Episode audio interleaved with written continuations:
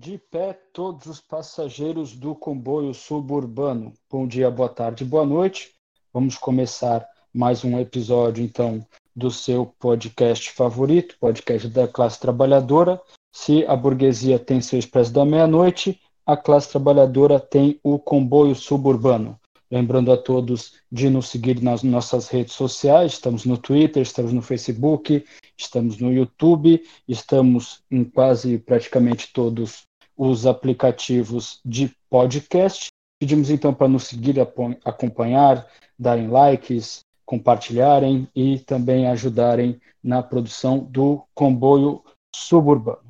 Bom, para começar logo com o nosso assunto, nós vamos conversar sobre a paralisação dos entregadores de aplicativos no Brasil, movimento que aconteceu aí recentemente. Temos um convidado especial diretamente do Brasil, dessa vez lá do Brasil mesmo, não apenas um, um brasileiro, para discutir, para nos relatar o que aconteceu.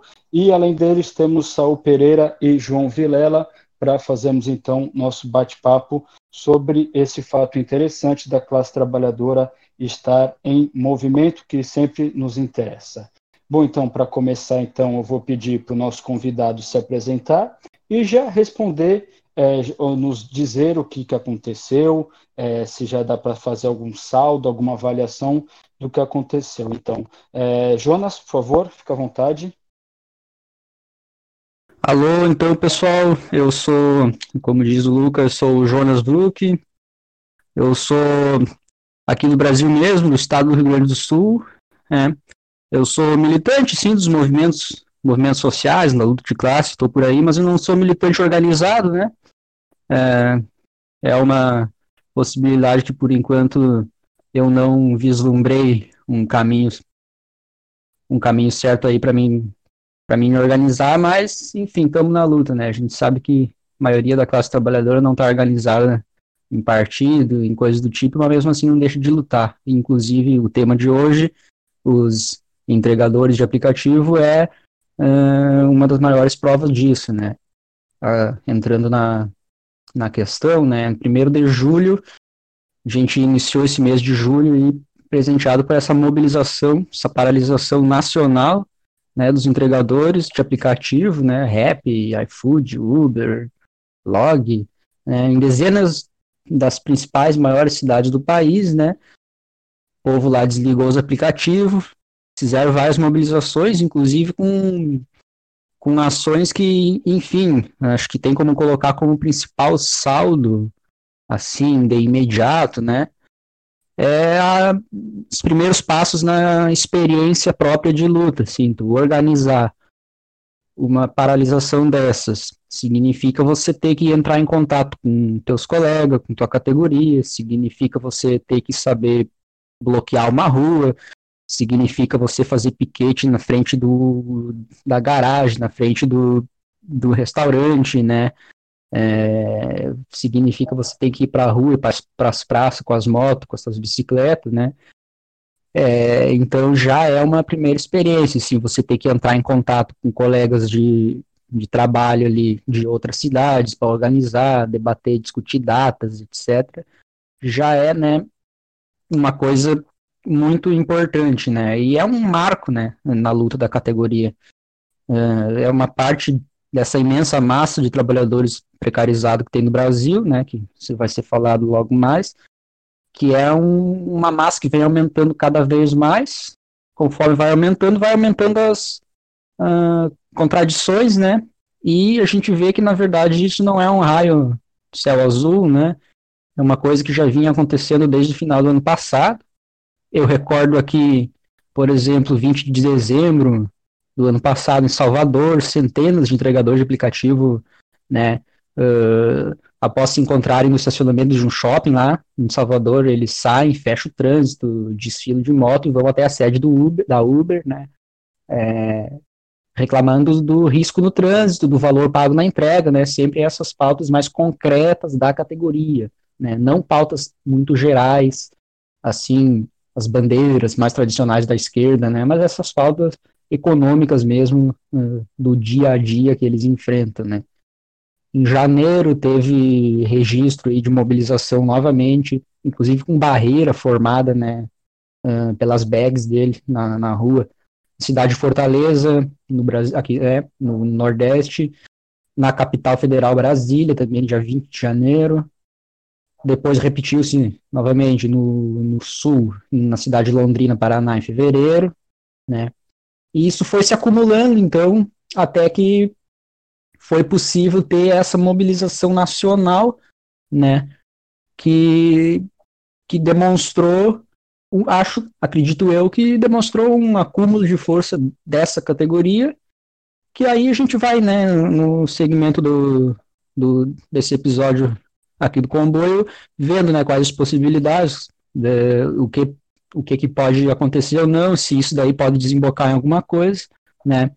Uh, acho que é isso por enquanto. Primeira, primeiro chute, assim, para fazer a bola começar a rolar, da minha parte é isso. Daí a gente segue nosso diálogo. Obrigado, Jonas. Obrigado, deu para ilustrar bem a situação, também fazer um, um apanhado do, do, da conjuntura, nesse, especificamente dessa, dessa categoria profissional. Falando dessa categoria profissional, vou, vou, agora passar a bola para o Saul.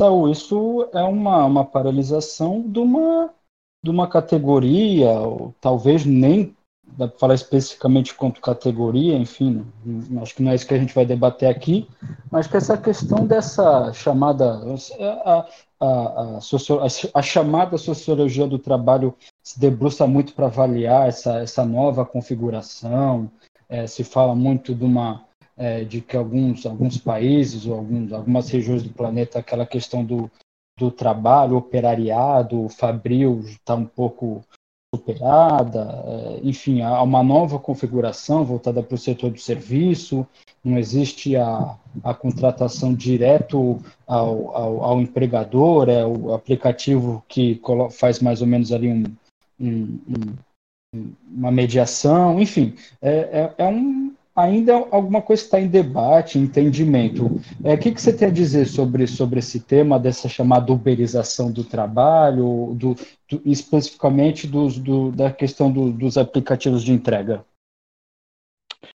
Uh, muito boa tarde a todos. Uh, aí há, uma, há uma questão muito importante que, que foi colocada na questão da uberização do trabalho quando a Uber, por exemplo, chegou a Portugal e houve uma série de, de manifestações uh, da classe dos taxistas, por exemplo, da corporação dos taxistas, da qual uma parte da esquerda parlamentar portuguesa se colocou do seu lado pelas, pela sua pela própria uh, natureza de classe da esquerda parlamentar portuguesa e pela natureza de classe dos, uh, das corporações taxistas, e que, e que só passado algum tempo de discussão, é que algumas pessoas puseram na, na frente do debate a questão que, tanto para a Uber como no caso dos taxistas, quando se ia para além de simplesmente ouvir as vozes de, das lideranças corporativas, o que estava em causa era as condições de trabalho ou uh, uh, o ponto por onde a esquerda tinha que pegar nessa, nessa luta não era na defesa corporativa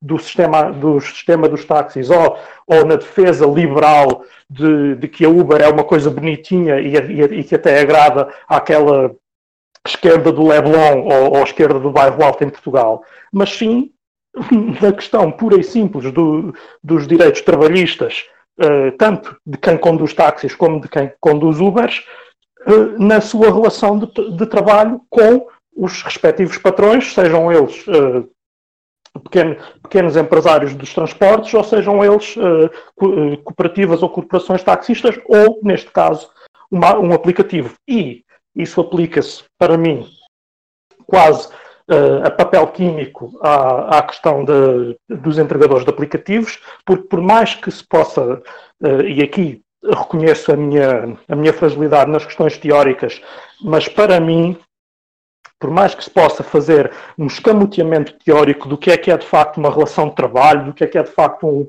um trabalho produtivo, o que eu sei é que há uma pessoa ali, ou um conjunto de pessoas, a prestar um serviço, a ganhar com esse serviço menos do que o detentor do meio de produção pelo qual se, se faz esse serviço uh, tem como lucro e, portanto, há uma relação de trabalho e há uma relação de trabalho que, uh, que tem contradições e há contradições. E quando existem essas contradições, essas contradições levam a, a, têm que ser exploradas, têm que ser exploradas de alguma maneira para que as pessoas que aí trabalham tenham melhores condições e que ganhem uma, uma consciência de, de, de classe que possa estender essa luta por melhores condições para uma luta mais, mais alargada. Essa luta, por enquanto, parece que não está tão alargada assim, mas uh, comparando com o que tínhamos até agora, só o facto de uma, de uma classe desta dimensão se mobilizar a este nível pelos seus interesses uh, como trabalhadores já é uma, uma, uma enorme vitória e também é preciso ter cuidado com um certo aproveitamento que possa parecer vindo da, da esquerda tradicional brasileira, que, que possa parecer que há, afinal, estas lutas dos uh, entregadores de aplicativos vão se integrar numa luta maior dos trabalhadores brasileiros, quando uh, o que possa vir a acontecer é, em vez disso, é se integrarem numa luta maior da pequena burguesia de esquerda brasileira em ganhar mais um ou dois mandatos ou conseguir mais um ou dois apoios para uma para uma frente amplíssima contra, contra, uh, uh, contra a extrema-direita brasileira. Mas, e, e é por isso que este, este fenómeno, para mim, é um fenómeno de trabalhadores, é um fenómeno que tem que ser analisado como tal e como uma nova realidade de trabalho que não muda a, as, as, características principais de uma relação de trabalho, mas que muda a forma como ela pode ser abordada no, no plano real. E a questão é um, um, um, um trabalhador à jornada, um trabalhador da estiva, não passa a ser empreendedor por não ter uma relação contratual, da mesma maneira que estes trabalhadores não passaram a ser empreendedores só porque alguém se lembrou de lhes chamar empreendedores, e auto, seja empreendedores autónomos, seja qualquer um desses eufemismos que se querem usar para, para disfarçar estas, estas relações uh, uberizadas e precarizadas de trabalho. Pois são, de fato, não é porque a Constituição portuguesa fala que tem como objetivo chegar ao socialismo que ela de fato esteja fazendo, né? As coisas não são exatamente de acordo com como alguns e outros falam, né? Bom, vamos passar a palavra para o Vilela, Vilela que com certeza vai trazer suas tradicionais simpáticas saudações do confinamento, Vilela que também é um homem otimista e feliz no âmbito futebolístico, a pergunta, Vilela, é, existe alguma possibilidade, você vislumbra, é, você acha que há, há condições ou, ou alguma intenção, alguma movimentação que você vê no sentido de se repetir esse tipo de mobilização por aqui, não só pelo fato de, enfim, não, também, não cheguei a ver recentemente num trabalho, estudo no sentido de avaliar a quantidade de, de trabalhadores nessa dessa modalidade ou nessa categoria que são imigrantes brasileiros, é, mas certamente são, para não dizer uma maioria, mas uma quantidade bastante grande. Mas também pelas condições de trabalho, pela configuração dessa modalidade de trabalho, você, você vislumbra a possibilidade de, disso, disso se repetir aqui em Portugal? Ora bom, como o Lucas me pediu para dizer, saudações do confinamento e em primeiro lugar o Futebol Clube do Porto. em segundo lugar, e mais a sério, o, eu acho que de facto existem, falando em condições, há sempre aquela divisão das condições objetivas e das condições subjetivas, não é? E eh, em termos de condições objetivas, eu considero que de facto os trabalhadores uberizados, de uma forma geral, os trabalhadores deste, destas aplicações de, de, entregas de comida, do, Glovo, do, do, Uber Eats eh, e por aí fora, tal como os outros, não é? Os trabalhadores da, da Uber propriamente dita, já que falamos em uberização, da Volt e por aí fora, há muitas, em termos de condições objetivas, eles têm condições de trabalho absolutamente inacreditáveis. Aqui, aqui ao lado no Estado espanhol, há um ano ou dois, estava em curso um, um, um processo em tribunal que tinha sido movido pelas empresas de trabalho temporário contra as aplicações de, deste tipo, porque consideravam que as aplicações deste tipo eram ilegais, ou seja, já havia do ponto de vista das empresas de trabalho temporário uma atitude de, no sentido de se defenderem das, das aplicações, porque tinham conseguido compreender que uma aplicação como a Uber, uma aplicação como a Glovo, uma aplicação como, um, como essas, não é? Uh, consegue ser uma forma ainda mais eficaz do que uma empresa de trabalho temporário de precarizar relações de trabalho e de empobrecer trabalhadores. E, portanto, estavam a tentar defender-se, estavam a tentar garantir que o Estado espanhol protegia as empresas de trabalho temporário desta concorrência desleal que estava a ser uh, atirada para cima pelo, pelas aplicações. Portanto, de facto, para uma empresa de trabalho temporário dizer, é pá, vocês têm de pôr mão nestes tipos porque eles estão a explorar desalmadamente os trabalhadores, imaginem em que condições é que um trabalhador destas empresas não estará uh, a desempenhar a sua atividade. E, portanto, sim, nós temos aí condições do ponto de vista objetivo muito poderão ser muito propícias. Não só porque, de facto, as pessoas que trabalham nessas aplicações ganham terrivelmente mal, não só porque isso, como o Lucas dizia, sobretudo no caso português, é evidente. Nós, qualquer pessoa que passe pela, à porta de um McDonald's, à porta de um, de um restaurante onde haja um grande ajuntamento de, de estafetas da, da, Uber Eats ou da, ou da Glovo, percebe em dois tempos que a esmagadora maioria das pessoas que trabalham na, nessa, para essas aplicações são imigrantes, e sobretudo imigrantes brasileiros, que eu arriscaria, sem ter nunca lido um, nenhum artigo sobre o assunto ou nenhum estudo sobre o assunto, que são, pá, quase certeza, uma boa parte deles imigrantes ilegais, até no, no seguimento de um debate que já tivemos algumas vezes aqui no, no podcast, de haver uma grande quantidade de imigrantes brasileiros que chegam a Portugal e porque o processo de legalização é de propósito um processo muito moroso, durante vários meses têm de se agarrar ao que aparece, têm de trabalhar no que calha, e, portanto, de trabalhar no que calha. O que normalmente calha são aplicações como, como o Uber Eats e como a Glovo e como o Uber, para, para poderem pagar as, as suas contas e manterem-se manterem-se vivos até a legalização, a partir da qual pode ser que consigam um emprego a ganhar o, o ordenado mínimo mais do que isso. E, portanto, do ponto de vista, do ponto de vista objetivo, é isto que a gente tem em termos de condições. São, de facto, condições de trabalho muito degradadas, mais degradadas ainda do que as das empresas de trabalho temporário. No Estado espanhol isso já está demonstrado e em Portugal eu acredito que também seja mais ou menos o caso, mas depois há o outro problema, que é o problema das condições subjetivas, e aí entramos na, na discussão sobre as organizações de esquerda, que têm uma compreensão muito rasa deste problema. O Saúl falava e bem quando houve, quando, quando, quando foi o boom da, da Uber aqui em Portugal, a forma como a esquerda eh, alinhou com as lutas dos, dos patrões dos táxis, que na altura se viram afetados pela concorrência da Uber e começaram então a fazer protestos contra, contra a Uber, a pedir a ilegalização da Uber pelo, pelo Parlamento, e de facto a esquerda foi atrás dos patrões dos táxis, mas de facto não percebeu que naquele momento não tinha que ir atrás dos patrões dos táxis. As empresas de táxi, as pequenas e médias empresas de táxis, geralmente contratam os taxistas em Portugal em condições que não são particularmente melhores do que as condições em que a Uber contrata pessoas.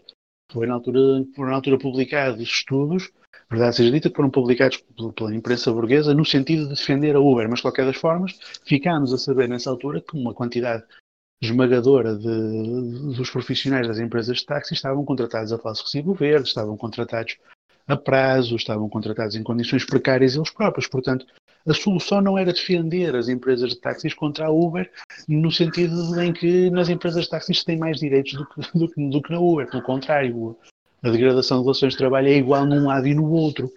O que seria preciso fazer-se naquele momento era compreender que trabalhadores do táxi, trabalhadores da Uber são trabalhadores e, portanto, devem ser unidos enquanto uh, motoristas, no caso, contra empresas que os exploram, sejam essas empresas pequenas e médias empresas de táxi portuguesas, ou sejam multinacionais como a Uber ou como a Captain ou coisa, ou coisa do estilo. O mesmo sendo válido para, para a Globo, o mesmo sendo válido para as empresas de transporte de, de comida e de transporte de, de outras coisas.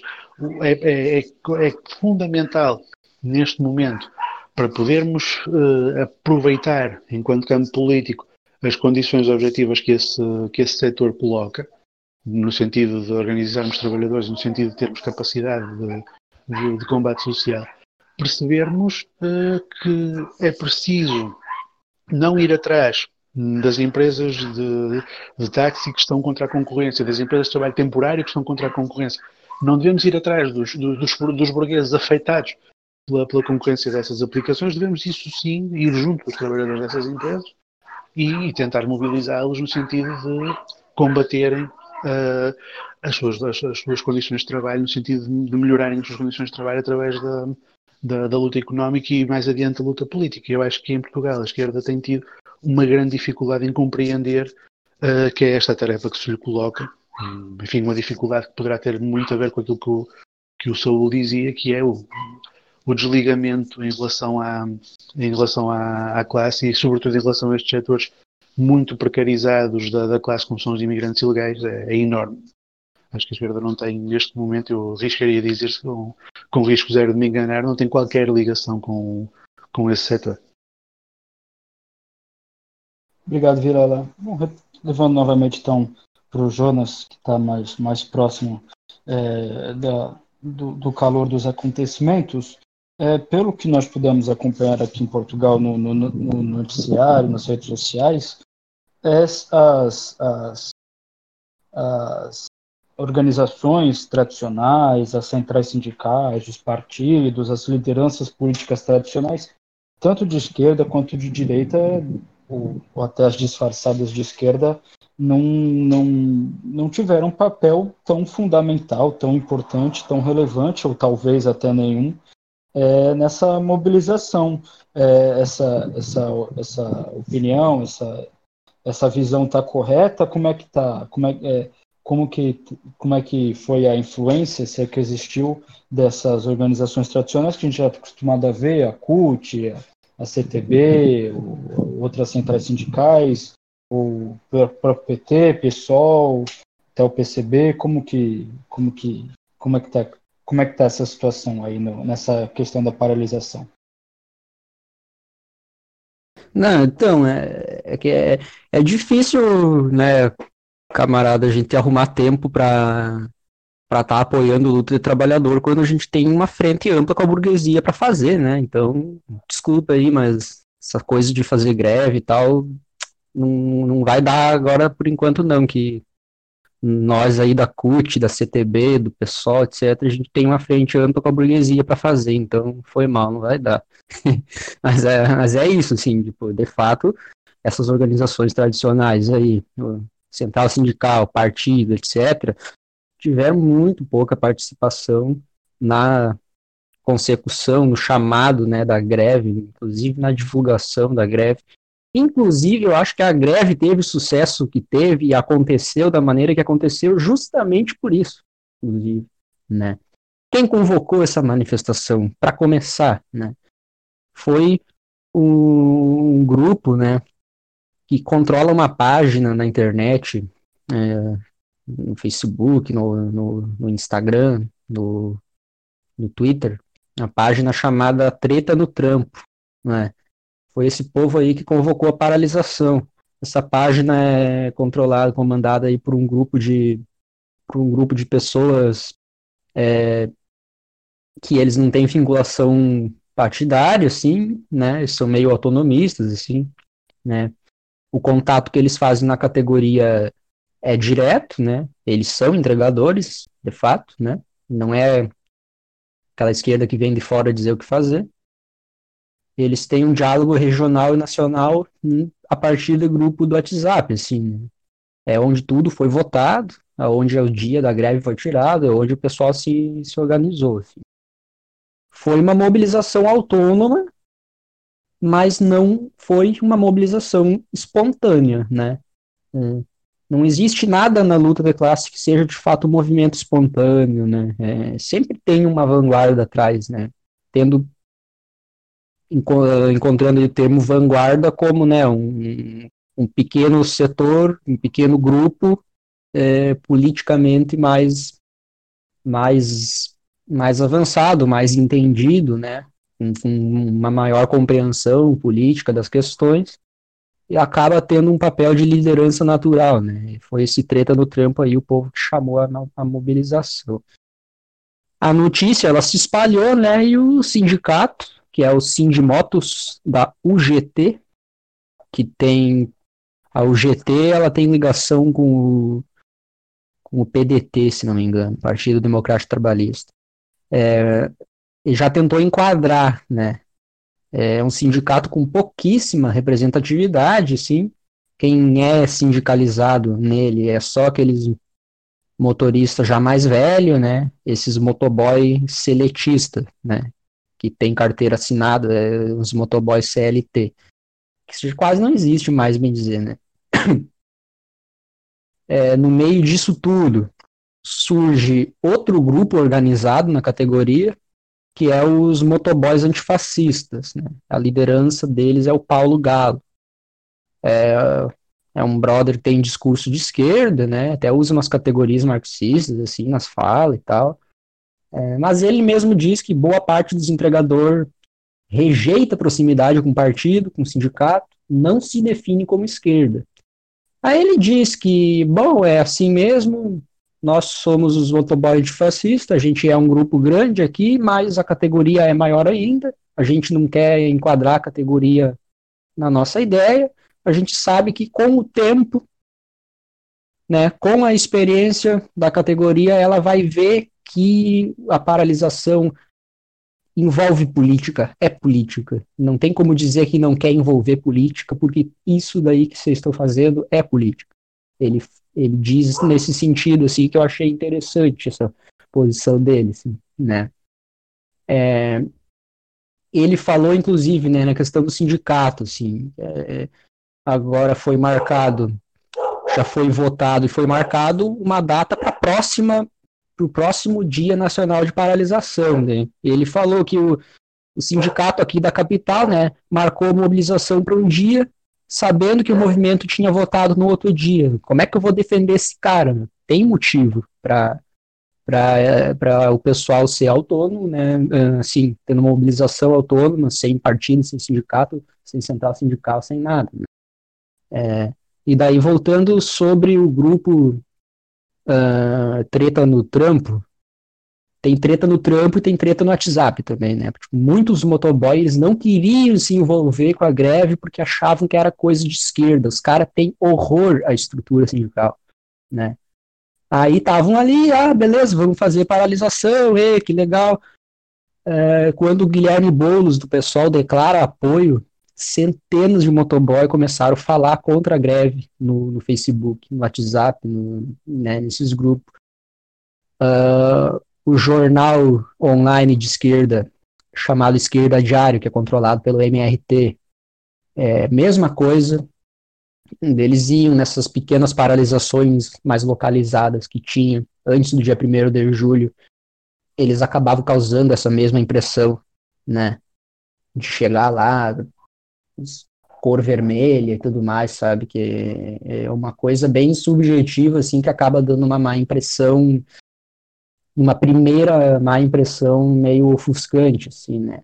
É, o Treta no Trampo, o, o grupo que, constru, que construiu, é, que quem primeiro chamou, eles têm uma linha que coloca assim, pelo contrário disso, né? Que é, é eles percebem que o que vai mobilizar a categoria é, são os interesses imediatos sentidos pela categoria, pela classe trabalhadora. Né? A mobilização vai ser construída com base nos interesses específicos dessa categoria, nas suas reivindicações concretas, né? É, e dispensando, então, essas pautas levantadas pela esquerda, essas bandeiras, ah, o antifascismo, sei lá o quê, que são completamente abstratos, assim, fora Bolsonaro, é uma coisa que não, além de dividir a categoria entre os que apoiam ou não apoiam o Bolsonaro, é uma coisa que não, tipo, sabe? Ah, o motoboy pode ir pra rua para defender, ter um prato de comida de noite para a família, mas ele não vai para a rua para tirar ou deixar o Bolsonaro muitas vezes, sabe? Aí organizações de esquerda, assim, além, né, que possuem uma certa inserção, eu percebi, assim, é uma avaliação minha, eu posso me enganar, mas pelo que eu percebi nas redes sociais, sim, o Partido Comunista Brasileiro ele tem uma certa inserção localizada, que seja nessa categoria. O PCR, Partido Comunista Revolucionário, e o Partido Unidade Popular, o P, também possui uh, uma certa inserção a partir, inclusive, né, da tática né, da, da organização por local de moradia, o, o trabalho de bairro, uh, que essas duas organizações possuem, eles têm, é, deu para perceber que eles estavam ali é, não só acompanhando e tal, eles né, faziam parte da organização mesmo da, do negócio, assim. Na minha, na minha, na minha análise, na minha concepção, assim, que eu consegui perceber a partir da página, das páginas diversas, dezenas de páginas deles que eu vi no WhatsApp, no, no Instagram, no, no, Facebook e tal, né? É, e uma coisa que eu, que eu me esqueci de comentar no início, né? Qual eram as reivindicações dele, é, deles, né? É o aumento do valor da corrida, o aumento do valor mínimo do, por entrega, né? O fim dos bloqueios e dos desligamentos, né?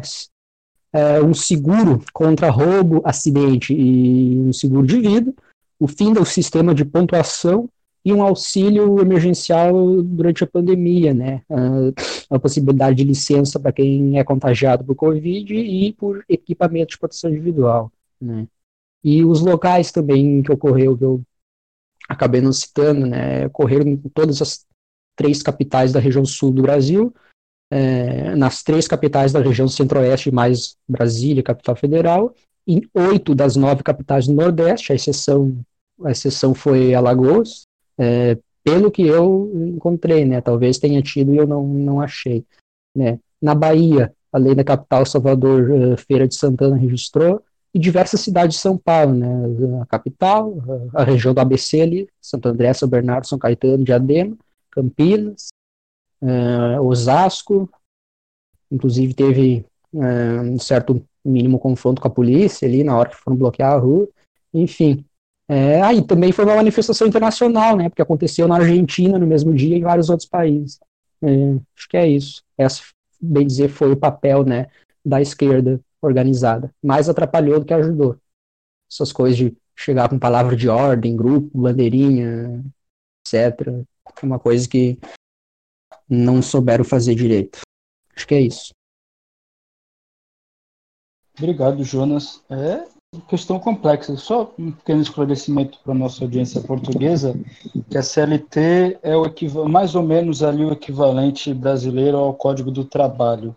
Até um tempo atrás ele tinha um, um peso maior no, nas relações de trabalho no Brasil. Ultimamente ele praticamente só existe formalmente.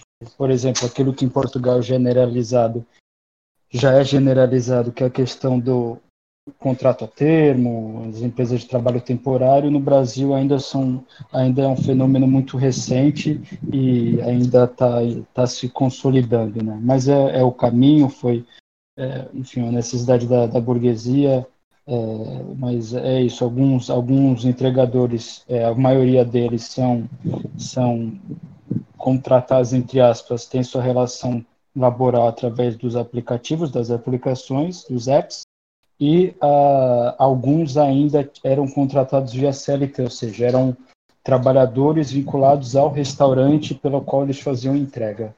É, ou às empresas, quando era, era entrega de correspondência entre empresas, esse tipo de coisa.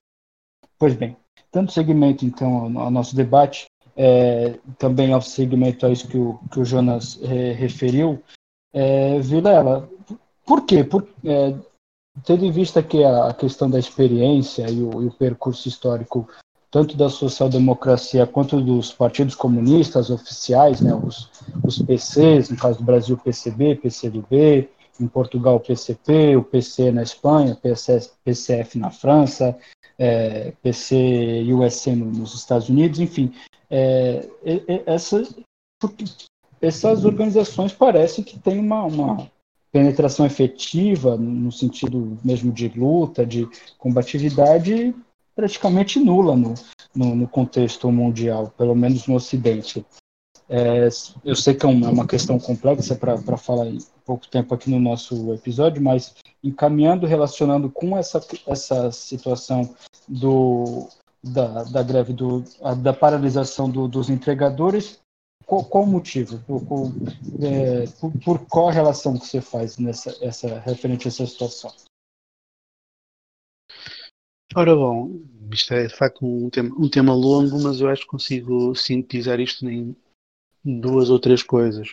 A primeira coisa, para perceber porque é que isto acontece, é preciso perceber qual era a força dessas organizações há 30, 40 anos atrás. Né?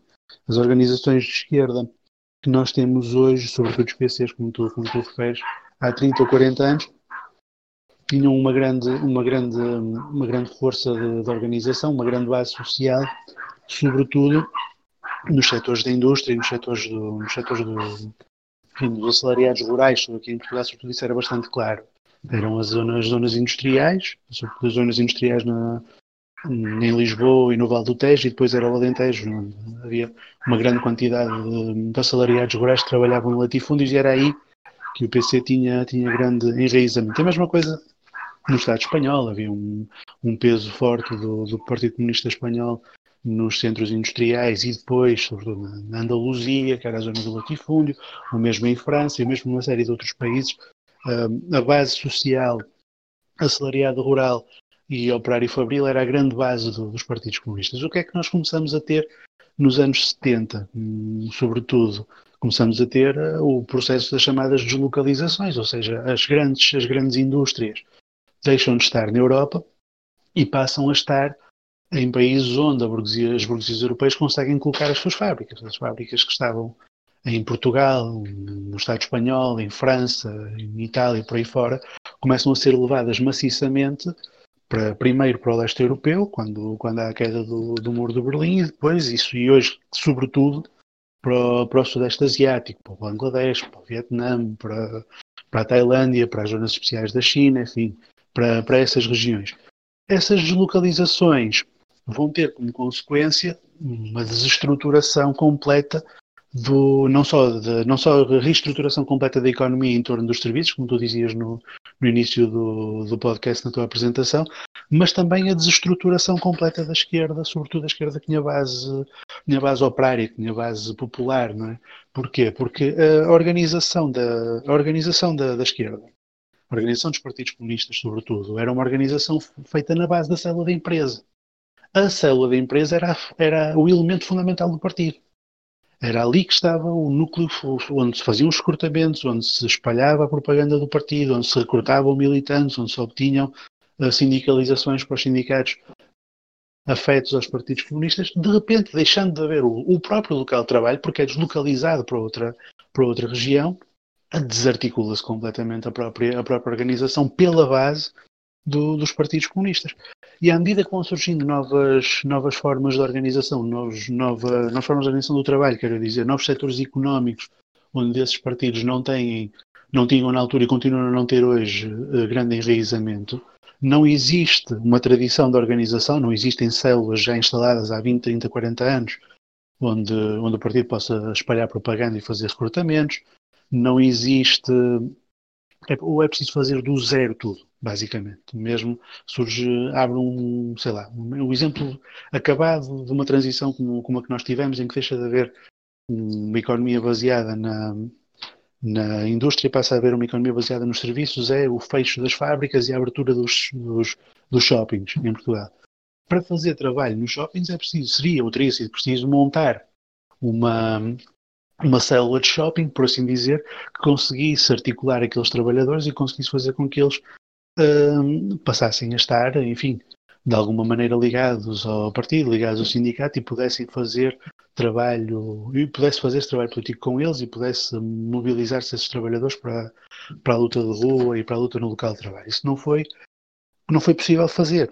Não, não se conseguiu montar essa estrutura por, por várias razões. Primeiro, por uh, uma certa renitência quase, quase teimosa em aceitar que esses locais de trabalho, a partir de agora era um centro, era um sítio onde a maioria das pessoas trabalhava, então era preciso trabalhar ali.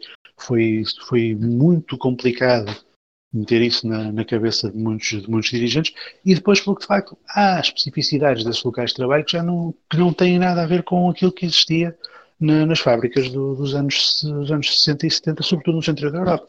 Em Portugal, apesar de tudo, nessa altura, havia, porque tínhamos um regime fascista, havia o risco real do despedimento, havia o risco real da, da sanção, até mesmo da prisão, se se estivesse a fazer trabalho sindical, trabalho partidário dentro da organização, mas ao mesmo tempo também havia uma maior estabilidade no limite, quanto mais não fosse, porque sobretudo nos anos 60 e 70, quando tínhamos a questão da guerra, havia uma quantidade enorme de, e da imigração, havia uma quantidade enorme de trabalhadores que estavam na frente de combate ou que estavam a, ir em, à razão de centenas de milhares por ano para a França e para a Alemanha, uh, imigrados. Portanto, os que estavam na fábrica, pese embora haver repressão, não, não, não é que existisse, pese embora haver uh, ameaças que também não é que existisse, tinham uma certa estabilidade porque no limite dos limites a massa de trabalhadores disponível estava muito reduzida porque estava muita gente na guerra, estava muita gente a ir para a imigração.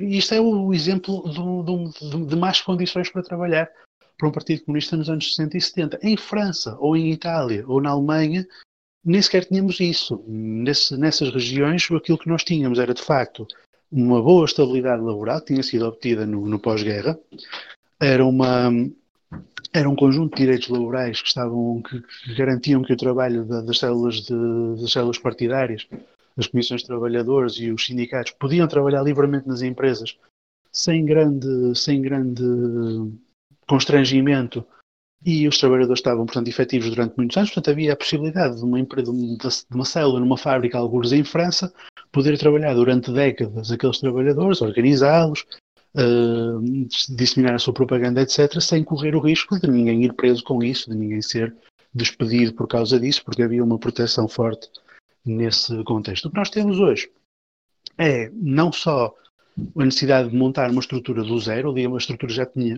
uma grande longevidade e agora é preciso fazer tudo do nada, e é preciso fazer tudo do nada numa situação de grande rotatividade de, de trabalhadores e de grande precarização. É, é muito fácil, tendo em conta que para trabalhar num, num, centro comercial, para trabalhar num call center, para trabalhar num supermercado e ser efetivo é preciso quase um milagre. As pessoas estão em situação precária praticamente sempre.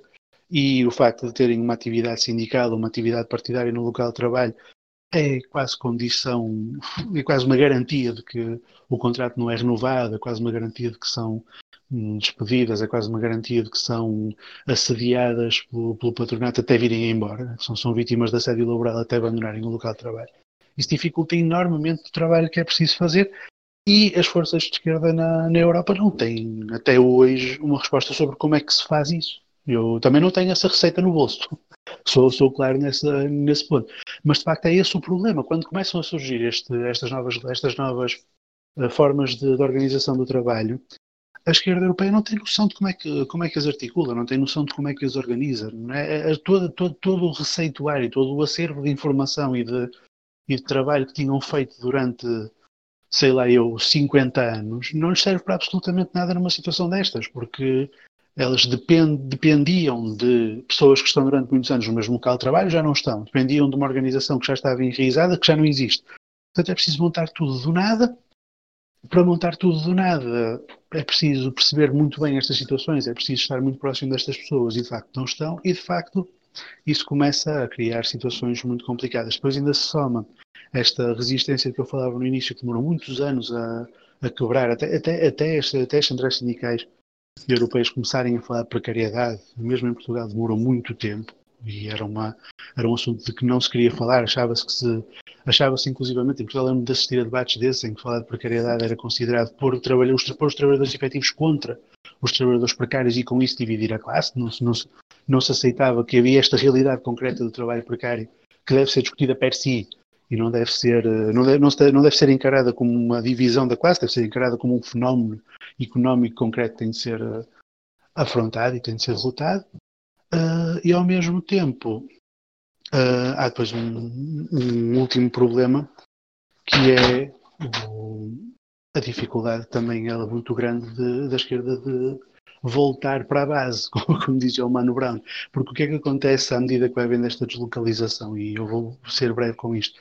A esquerda vai começando a, a, a consolidar-se em torno dos setores profissionais que ainda continuavam a ser setores onde havia um número grande de trabalhadores efetivos, onde ainda havia um número grande de trabalhadores que não tinham grande repressão em cima se, se fizessem trabalho sindical, e esses trabalhadores são setores altamente aristocratizados. São os setores do, das profissões intelectuais, são o, os trabalhadores da saúde, os trabalhadores do, do, da escola pública, são os trabalhadores da função pública de uma forma geral, onde também há muita precariedade, onde também há salários muito baixos, mas onde ainda existe uma margem de manobra que não existe fora do setor, do setor público, nem, pouco mais ou menos. E, portanto, à medida que se começa a ser uh, o representante político desta, desta fração, desta fração do, da, da, classe, que é uma fração aristocratizada, começa a ser difícil defender ao mesmo tempo os interesses destas, destas frações que querem a conservação do regime e querem reformas, não, não estão disponíveis uh, para fazer uma, uma ação revolucionária contra um regime que não lhes garante um, uma condição de vida assim tão má, uh, não é fácil articular os interesses deste, deste setor com os setores que precisam de facto que o regime caia e que se construa um regime novo onde eles de facto possam ter melhores condições de trabalho. Portanto, desta destas contradições todas, é? do fim da, da, organização tradicional e do, enfim, do, do enquistamento no, em setores da, da, classe, que são setores da classe que estão muito distantes dos interesses do, dos setores altamente precarizados, surge esta dificuldade, para não lhe chamar esta impossibilidade da, da esquerda que nós temos uh, na Europa, poder dar resposta aos, aos, problemas que os trabalhadores altamente precarizados, sobretudo os trabalhadores das Ubers e das outras aplicações, lhes vão colocando. E isso, portanto, vai levar a fenómenos como, como aquele que o camarada estava a contar, né, dos trabalhadores, primeiro e antes de mais, não se reverem nas organizações de esquerda, considerarem que elas não os representam, e com razão, porque de facto não os representam, e começarem a, a, a, abrir caminho nas suas lutas através de organizações que não vão ter nada a ver com elas.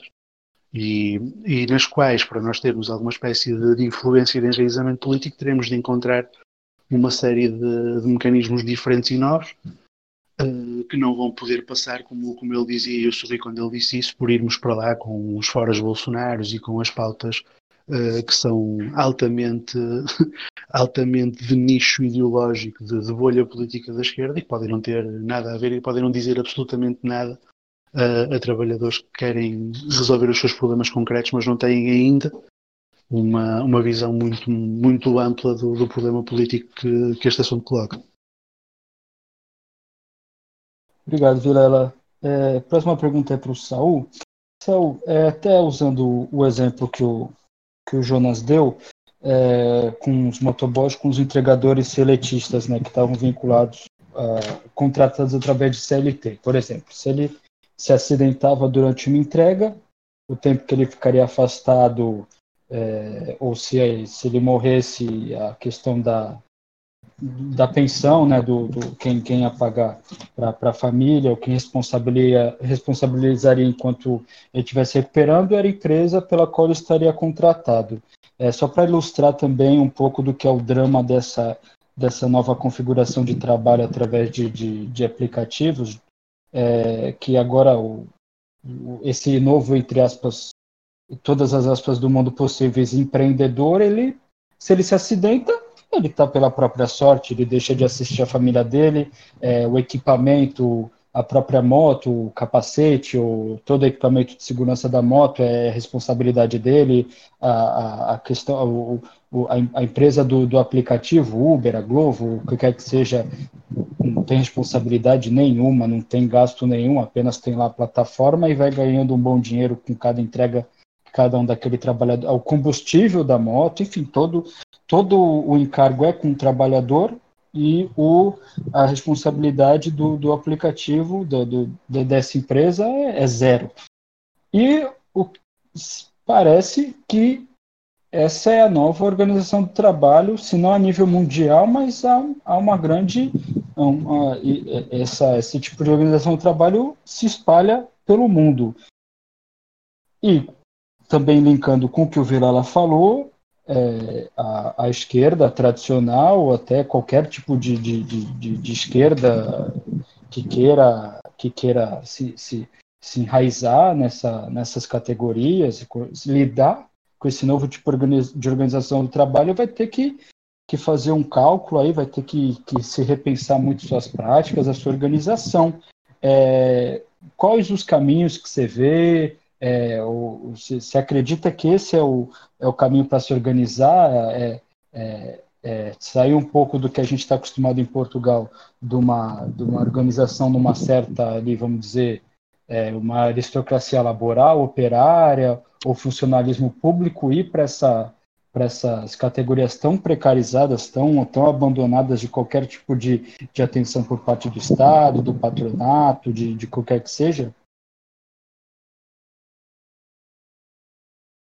É sim. Uh, neste caso, uh, neste caso concreto, e tendo em conta até uh, o que já foi descrito do que a esquerda tentou fazer da esquerda parlamentar brasileira, da esquerda institucionalizada brasileira, tentou fazer e, e, o, que, e o que resultou desse, dessas tentativas, o que os grandes partidos de esquerda do Brasil, grandes em sentido de dimensão e de número de militantes e de, e de capacidade de autofinanciamento, deviam estar a fazer neste momento era observar e estudar o fenómeno e apoiar as estruturas que existem no terreno.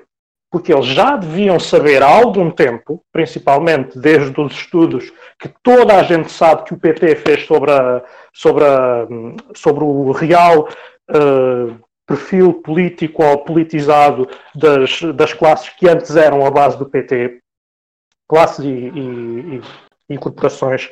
Uh, esses partidos deviam saber já da, da enorme resistência que existe, não só aos partidos em si, mas a qualquer linguagem que seja associada à esquerda, mesmo nessas uh, nessas classes extremamente precarizadas e que, e que, e que têm, uh, que estão agora nessa fase de organização. E o que eles deviam fazer era simplesmente, okay, se nós não temos uma capacidade de fazermos uma, uma real uh, organização com, com as nossas estruturas, com estas estruturas que estão a surgir, o que nós temos que fazer é acompanhá-las, estudá-las e apoiá-las silenciosamente, ou pelo menos discretamente. E só isso é que poderia, mais tarde, criar estruturas e lideranças que pudessem até uh, beneficiar uma, uma, um aumento grande de consciência de classe. Obviamente que não é isso que está a acontecer. O que está a acontecer é o que está a acontecer são duas coisas. Ou se tenta ir diretamente a esses sítios com as bandeiras e, e recrutar para, para essas tais uh, pautas que muitas vezes não têm reflexão uh, no terreno, nos, uh, nos entregadores, por exemplo, ou então, e não sei se isso já está a ser feito, mas se, se também for isso que tentarem fazer, também será, será possivelmente falho, que é pegar nas lideranças atuais destas greves e destas mobilizações e fazer delas lideranças partidárias dos pequenos e médios partidos da, da esquerda brasileira e fazerem dele, fazer deles vereadores, parlamentares, seja o que for, ou candidatos, pelo menos, o que, tem, o que corre o risco de, por exemplo, esvaziar completamente estas lideranças e depois fazer com que elas percam a capacidade de uma, de uma real mobilização uh, uh, combativa e, que depois vá toda para essa, para essa questão. Portanto, para mim, o que. E até não é respondendo, mas até dando aqui uma abordagem àquilo que o, que o Vilela disse, se nós não sabemos, tanto nós que, que estamos até fora da, da, esquerda parlamentar institucional, mas também a esquerda não sabe, também essa esquerda não sabe como é que se vai organizar, neste, como é que se organiza já há 30, há 20, há 40 anos nestes novos uh, sistemas de, de trabalho, então temos que ver quem é que teve sucesso a organizar-se nestes esquemas temos que os apoiar e temos que os estudar para poder reproduzir esses, eh, esses métodos de organização em toda, toda a classe atual eh, precarizada e, e reduzida aos, aos, serviços e reduzida à, à terceirização.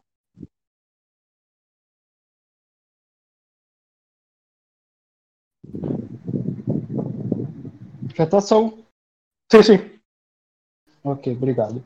É, hum, bom, é, não adianta nada chegar lá com, com aquele burocratinha, com aquele mandatinho muito bem intencionado do pessoal e, e, e querer falar com, com, uma classe, aí nem, nem extrapolando a questão da categoria, falar com uma classe que já não gosta de esquerda, não gosta de mandato, tem qualquer aversão a, essa política institucional, mesmo que ela tenha uma retórica, um discurso de, de diferente, de novo, de, de, de, de, de, que não é aquilo ali, mas, bom, aí até os próprios camaradas já falaram, é, é, já falaram que, que estão mais é, querem se apresentar como novo, tá de mão dada com a classe trabalhadora, mas estão mesmo com esforços é, em fazer essas frentes amplas com o Luciano Huck, com a, com a dona do, do, do Banco Itaú, com com Fernando Henrique Cardoso, com Zé Sarney, enfim, com todo o lodo, com toda a podridão da, da política institucional que a classe trabalhadora deixou muito bem claro que quer distância e tem, com razão, total nojo e ojeriza. Passando então para as nossas para últimas, últimas perguntas e pedindo para os camaradas deixar as considerações finais e também a indicação das, dica, das dicas culturais, vou começar novamente com, com Saul, é, perguntar se ele prevê que é, essa questão dessa configuração de, de forma de, de trabalho, modalidade de trabalho, vai se massificar e se espalhar para outros tipos de, de, de, trabalho. O que, que ele acha, é, tanto quanto à execução do trabalho em si, e, ou então com a questão da, da organização da esquerda, ou, enfim, de quem queira fazer lutas sociais dentro dessas categorias, dentro desse formato de trabalho. Se nós deixarmos, sim. Se, se o movimento laboral uh, organizado uh, permitir que estas formas de, de, trabalho se massifiquem, elas vão se massificar. Uh, a questão é que toda.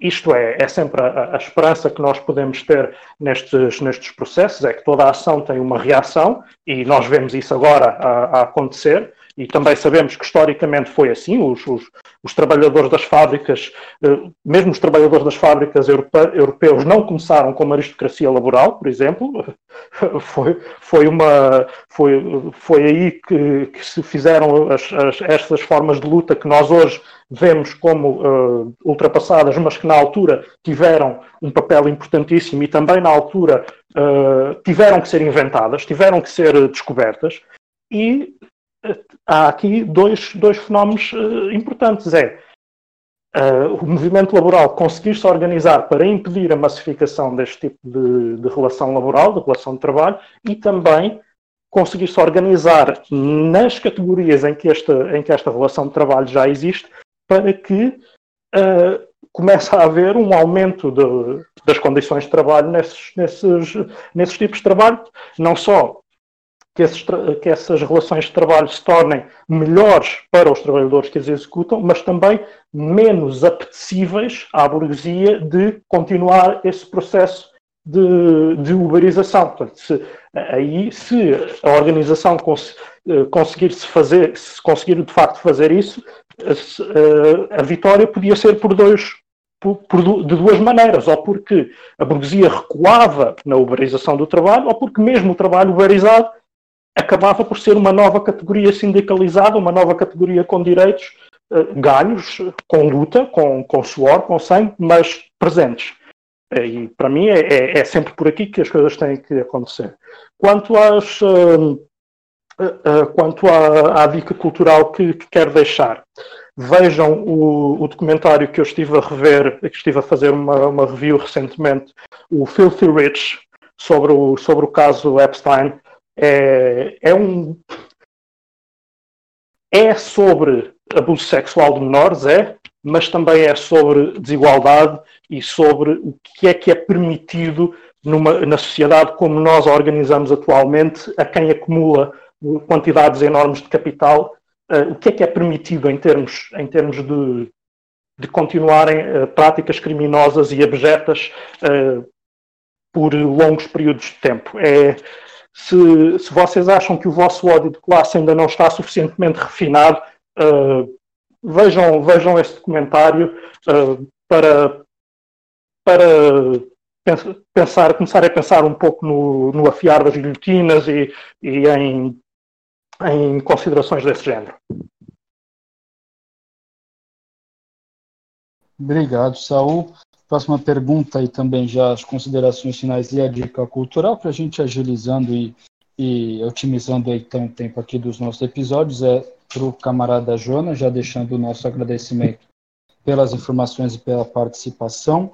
É, Jonas, é, você acha que vai dar alguma coisa mais concreta? Se, se essa primeira paralisação teve algum resultado, é, alguma demanda foi atendida? É, pelo que eu tô, vi, vi, na internet aí esses dias, é, já está planejada uma nova, uma nova paralisação para os próximos dias. Como, como que tá? Quais são o futuro dessa, dessa mobilização? Essa nova data de paralisação ela foi tirada, encaminhada para acontecer dia 25 agora desse mês de julho, justamente pelo fato que as empresas dos aplicativos elas não deram satisfação para os motoboys, para os trabalhadores, não, não responderam nem nada, né? não, não, não atenderam e não demonstraram que vão atender nenhuma reivindicação, né? É, eu acho que, assim, dá para se dizer que esse primeiro de julho não foi um simples grito de revolta, né? Um, uma resistência concreta, né, dos entregadores, das entregadoras de todo o país, né, é, lutando ali contra é, as condições de vida e trabalho na qual estão submetidos, né. É, mas foi, né, uma ação, dá para se dizer que foi parte, sim, de uma ação de resistência das massas exploradas, né, do país nesse contexto difícil de crise, né, de, de, pandemia violentíssima, né, foi um ato corajoso que dá para colocar dentro do fio do, desse fio contínuo é, dessa breve retomada das ruas que teve contra essa barbárie diária que a gente está vendo, né, e acho que foi o episódio de conteúdo mais proletário classista de todas essas ida, idas à rua que a classe trabalhadora e alguns setores da pequena burguesia fizeram aqui no Brasil nesse último mês, né, que teve aquelas marchas convocadas pelas torcidas de futebol, é, as torcidas antifascistas, que depois foi encampado também pela esquerda institucional, do PSOL, PT, etc. Teve o ato lá é, com Guilherme Boulos naquela praça, né, e você vê a diferença, né, como lá eram pautas abstratas de defesa da democracia contra o fascismo, etc., e como essa mobilização dos, dos motoboys teve a defesa das reivindicações concretas, interesses específicos do proletariado. Né? E ela trouxe, ao contrário das outras manifestações, trouxe a experiência concreta da luta, experiência no caráter organizativo, no caráter político, né?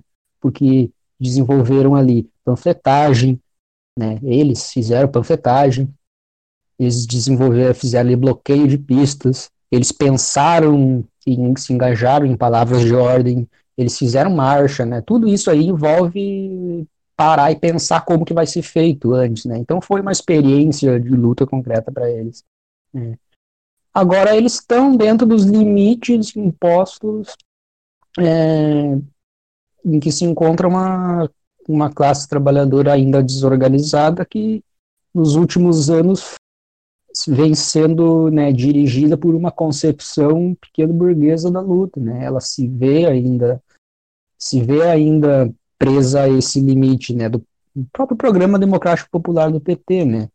É, o líder dos, dos motoristas antifascistas, ali dos motoboy antifascista, o Galo, ele anunciou numa entrevista que ele deu para a Fundação Perseu Abramo, da CUT, é, que muitos entregadores estão pretendendo organizar uma cooperativa e desenvolver um aplicativo de pedidos e entrega próprio, né, sem intermediação das grandes empresas multinacionais. Interessante, interessante, mas pode ser que isso caia ainda, né, numa perspectiva mais liberal da coisa, né, de ainda dentro desses marcos de empreendedorismo, né, e não e uma saída assim pequeno burguesa para coisas, né, que nem aquelas cooperativas tal é, do, do MST que a gente infelizmente sabe o caráter, né, que é não é de uma reforma agrária radical, é a defesa da pequena propriedade, enfim, né, pode ter um similar aí com questão dos aplicativos.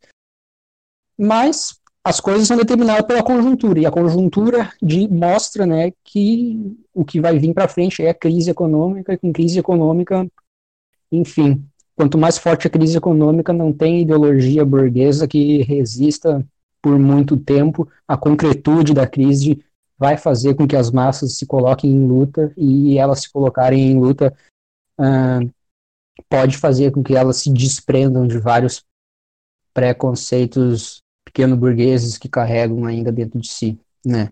Uh, a gente tem que, nós da esquerda, né, comunista, devemos trabalhar diante disso, a partir das suas reivindicações concretas de luta, a partir, né, do, a partir do que de fato vai fazer eles se moverem, e não essas bobagens de pautas abstratas que a esquerda institucional tem hoje, né. E a minha dica de, de a minha dica cultural são dois documentários de um companheiro chamado Leon Hirschman, aqui do Brasil, que ele mostra justamente como as massas em luta, a partir da sua experiência concreta de luta, superou a burocracia laboral e sindical nos anos 70 e 80 aqui no Brasil e construiu instrumentos de luta independentes, né, que infelizmente hoje se tornaram o seu contrário, mas enfim, mostra como as massas em luta é que fazem a história. Estou falando do documentário ABC da Greve. E do documentário Braços Cruzados, Máquinas Paradas, do Leon Hirschman. É uma boa dica é, que tem tudo a ver com o que a gente andou conversando hoje. É isso. Mais uma vez, muito obrigado, Jonas, pela participação. É, é nóis, valeu! e agora para o Vilela, então, é, também a, a, resposta da pergunta, as considerações finais e a dica cultural. É, Vilela, tendo em vista então até caminhando, é bom que a coisa pareceu mais ensaiadinha do que ela, do que ela foi. É, o, o, Jonas deixou aí essa, essa perspectiva, ou essa intencionalidade, até essa, essa esperança, não é o melhor termo, mas né, vamos lá, é, de que a, a revolução volte para a pauta das lutas sociais. Né? A gente está vendo muita gente falando abstratamente em democracia, também fez a ponte muito interessante sobre a questão da, da, das manifestações encabeçadas pela, pelas torcidas organizadas, pela equivalente às claques, no, no Brasil, que já fizeram questão de negociar com o próprio Estado e com, com os bolsonaristas. Tá? Num dia vai um manifestar em tal canto, no outro dia vai outro manifestar tal outro, para evitar problema, para evitar conflito. Não estamos aqui para brigar com ninguém e já já está encaminhando o, a sua intenção de ter um, de ter um mandatinho para chamar de seu. Enfim, o oportunismo já mostrou as caras nessa, nessa mobilização das torcidas organizadas da, das claques. É, mas quando a gente vê a classe lutando por questões mais concretas, mesmo que seja luta econômica, isso e também num momento de necessidade de ruptura, é, não estando atrelados majoritariamente às, às direções e às organizações é, reformistas ou sociais-democratas, que seja, começa a gente que, que quer revolução, a gente que é comunista, a gente fica com. dá, dá um certo calorzinho no coração. Você acha então que a revolução pode começar a voltar para a pauta da, das lutas sociais a partir desse exemplo do Brasil? É assim, não há absolutamente nada que a burguesia possa fazer para acabar com a contradição entre capital e trabalho. Portanto, isto aí é a resposta, é a resposta à tua, a resposta à tua pergunta é esta. Ou seja, os trabalhadores vão podem começar num, num, ponto muito raso de consciência social, económico, o, o, que tu quiseres. Podem começar num ponto muito recuado, uh, em que a única coisa que lhes passa pela cabeça é eu preciso de de pagar as minhas contas e eu neste emprego não tenho dinheiro para pagar as minhas contas, de modo que exijo que me paguem mais. E eu corro o risco de ter um acidente na minha moto, exijo um equipamento de proteção. E eu corro o risco de ser assaltado e exijo um, um seguro de vida, para o caso de alguém me apontar uma pistola porque eu levo um, uma bag com comida e me der um tiro para roubar hambúrgueres e para roubar sei lá o que for, e também quero um, um, plano de saúde porque eu posso ter de ir parar para o hospital com, com o que me acontece. A, a, consciência pode começar por ser muito pequena, mas é inevitável que ela depois acabe por crescer.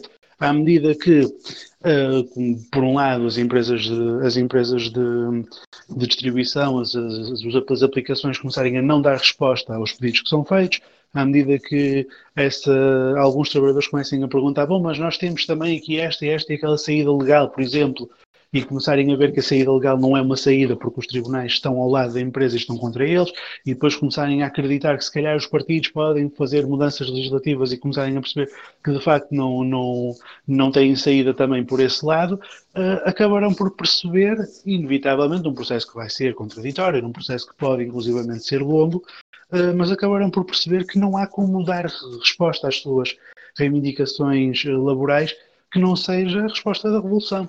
E menos ainda na conjuntura em que nós estamos hoje, porque se, se foi possível há um, 40 anos atrás, uh, numa, numa, num contexto de expansão económica, dar resposta a estas reivindicações através de, de uma burguesia que abre os cordões à bolsa, através de uma burguesia que, que, enfim, vai conceder o Serviço Nacional de Saúde, que vai conceder a escola pública, que vai conceder isto e aquilo. Neste momento, nós estamos ainda não conseguimos resolver completamente a crise económica que começou há 10 anos atrás e estamos às vésperas de uma crise económica que vai ser ainda maior na consequência desta pandemia. Portanto, nós não vamos ter de nenhuma maneira uma burguesia que diga: bom, ok, vocês estão aí a levantar um caudal de luta muito forte, então vamos fazer um conjunto de concessões aqui para vocês se calarem. Isto não, não é possível isto acontecer. Não vai ser possível isto acontecer em países europeus e, e muito menos, infelizmente, não é? Vai ser possível acontecer no, no Brasil, que, que, que, mais a mais, ainda por cima, tem uma posição ainda mais uh, desgraçada na divisão internacional do trabalho do que Portugal e do que uma série de países europeus, e tem, como se, como se nota, uma direção política do aparelho de Estado muito mais reacionária do que as direções políticas que nós temos na, na Europa e nenhuma perspectiva de vir a ter no futuro mais próximo o que quer que se pareça com uma, com uma direção política mais simpática, mesmo sabendo nós quando teve durante vários anos uma direção política mais simpática no tempo de Lula e da Dilma, isso significou muito pouco do ponto de vista da, do ponto de vista da melhoria das condições de vida dos, dos trabalhadores. Portanto, não há como, como não vai haver resposta do ponto de vista institucional a esta luta concreta, desta luta concreta vai ter de se passar mais cedo ou mais tarde à discussão sobre, à discussão sobre a Revolução. Portanto, eu não tenho dúvida nenhuma que de cada vez que, uma, que um fogacho destes aparece, nós estamos a aproximar-nos da, da, dessa situação. Agora, lá está, é, para que isso aconteça, não, isto não vai acontecer por geração espontânea, como, como o camarada dizia no início, nada, no, nada na política acontece por geração espontânea. Se não estiverem lá comunistas para fazer com que estes trabalhadores compreendam o, o processo em que estão envolvidos e a, e a falência das saídas institucionais, das saídas legais, etc., eles não vão provavelmente compreender isso por, eh, pelas suas próprias forças. Nós temos um papel a desempenhar também, também aqui. E, portanto, é isso que nós, que nós devemos fazer. Devemos eh, ir junto destes, destes trabalhadores, devemos apresentar as nossas, nossas ideias, devemos fazer com que eles confiem em nós, ao contrário do que acontece com, com os outros partidos pela nossa presença, pelo nosso empenhamento, pelo nosso auxílio à sua luta e porque nós estamos verdadeiramente interessados não em fazer, em montarmos às costas deles para termos um mandato qualquer, mas sim em, hum, em, em ajudar a que, que, esta luta chegue, chegue a algum lado. Uh, e, portanto, é, é, esse o trajeto que devemos fazer. Devemos, devemos levar o, a compreensão da dimensão política deste, deste processo junto do, dos trabalhadores, lá ou cá, quando, quando, quando for o caso. Relativamente a dicas culturais, eu não tenho nenhuma, mas eu não posso de maneira nenhuma terminar este podcast sem dizer isto. Pá. A minha mais absoluta solidariedade internacionalista aos trabalhadores em greve no, no Brasil, aos, aos, entregadores das aplicações do, do Brasil, punha erguido e a, e a vitória é certa. Obrigado, Vilela. Obrigado, Jonas. Obrigado, Saul. Obrigado você que nos ouviu. É, pedimos para que compartilhe, divulgue o nosso trabalho. Pedimos também para que nos respondam se gostaram, se não gostaram, deem sugestões através dos nossos, nossos canais de comunicação. E desejamos também, como disse muito bem o Vilela, muita força, muita luta para os trabalhadores em luta e que as bases radicalizadas, orientadas por uma vanguarda com perspectiva revolucionária atropelem essas direções supostas, entre aspas, direções pelegas barra amarelas, já fazendo a tradução. Muito obrigado a todos e até o próximo episódio.